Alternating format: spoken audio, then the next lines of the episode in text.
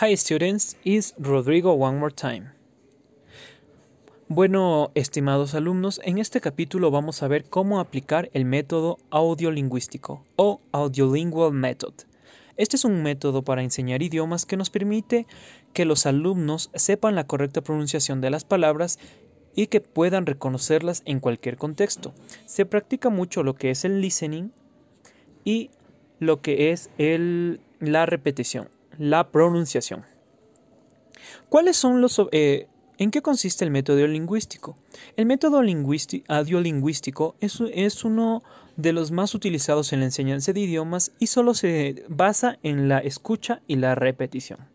Los objetivos que tiene este método son desarrollar la comunicación oral en la lengua que se quiere aprender, es decir, vamos a aprender cómo pronunciar correctamente las palabras, ya que la variación de un fonema hace que cambie completamente el sentido de la oración.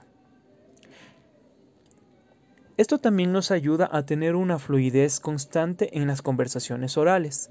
¿A qué me refiero con esto? Es decir, que el alumno va, va a ser capaz de poder expresarse sin tener pausas. Uno de los más importantes factores que nos va a ayudar el método audiolingüístico es que el alumno va a intentar dominar la lengua al igual que un hablante nativo. A lo que me refiero es que el alumno va a replicar los sonidos tal cual un nativo lo, lo diría.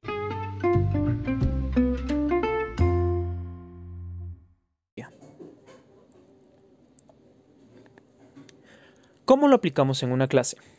En una clase vamos primero, como lo dije antes, primero tenemos que saber con qué tipo de alumnos estamos trabajando. Si trabajamos con jóvenes y con personas adultas, este es algo que no suele usarse mucho. Sin embargo, si trabajamos con alumnos de básica o de, básica media o de básica incluso básica superior, nos va a ser de mucha ayuda. Por ejemplo, si estamos con niños, los niños eh, les gusta cantar, entonces vamos a empezar por eso. Vamos a escoger una canción que sea fácil para su nivel y vamos a establecer un propósito para aquella canción. Por ejemplo, si son de los colores. Entonces vamos a decir R for red, B for blue, em, Y for yellow, or something like that. Escogiendo la canción con el propósito de lo, de lo, que queramos. Entonces ellos van a repetir la canción y van a grabarse. Para eso también podemos ayudarnos con fichas pedagógicas o con flashcards, los cuales van a, van a decir el color que queremos enseñar y entonces los niños van a aprender el significado y su, y su pronunciación. La pronunciación tienen que hacerla una, dos, tres y hasta cuatro veces.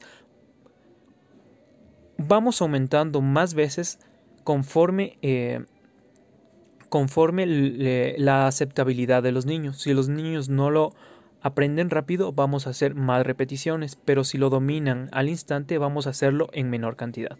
Eso es todo lo que puedo decirte sobre el Audiolingual Method. Muchas gracias.